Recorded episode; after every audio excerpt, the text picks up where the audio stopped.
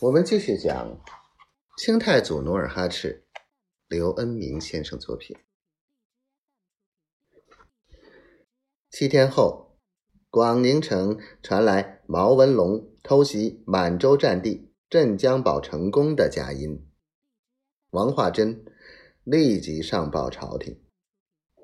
十日后，皇上下令将嘉奖王化贞领兵有功。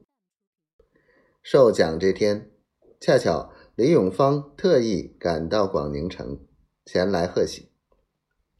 晚宴之后，王化贞把李永芳带到自己的卧室，小声对李永芳道：“李由基，镇江大捷，人心大振，我想趁热打铁，攻过辽河，直取辽沈，你看如何？”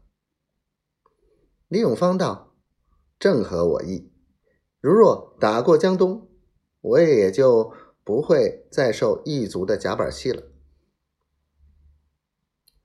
为官深知辽东父老兄弟的心情，如你能助我一臂之力，我当终生不忘。”李永芳叩首道：“末将甘愿效劳，死而无怨。”接着。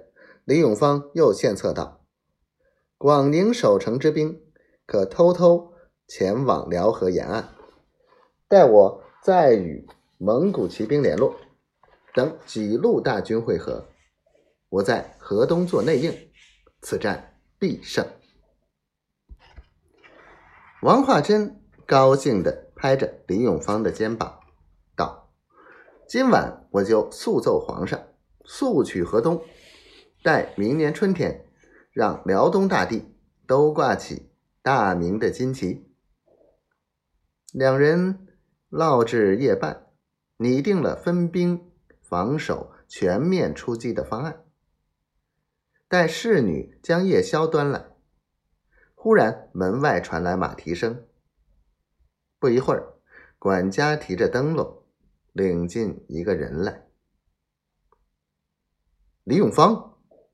来人进屋惊叫道：“大明朝的罪臣！”来人是谁？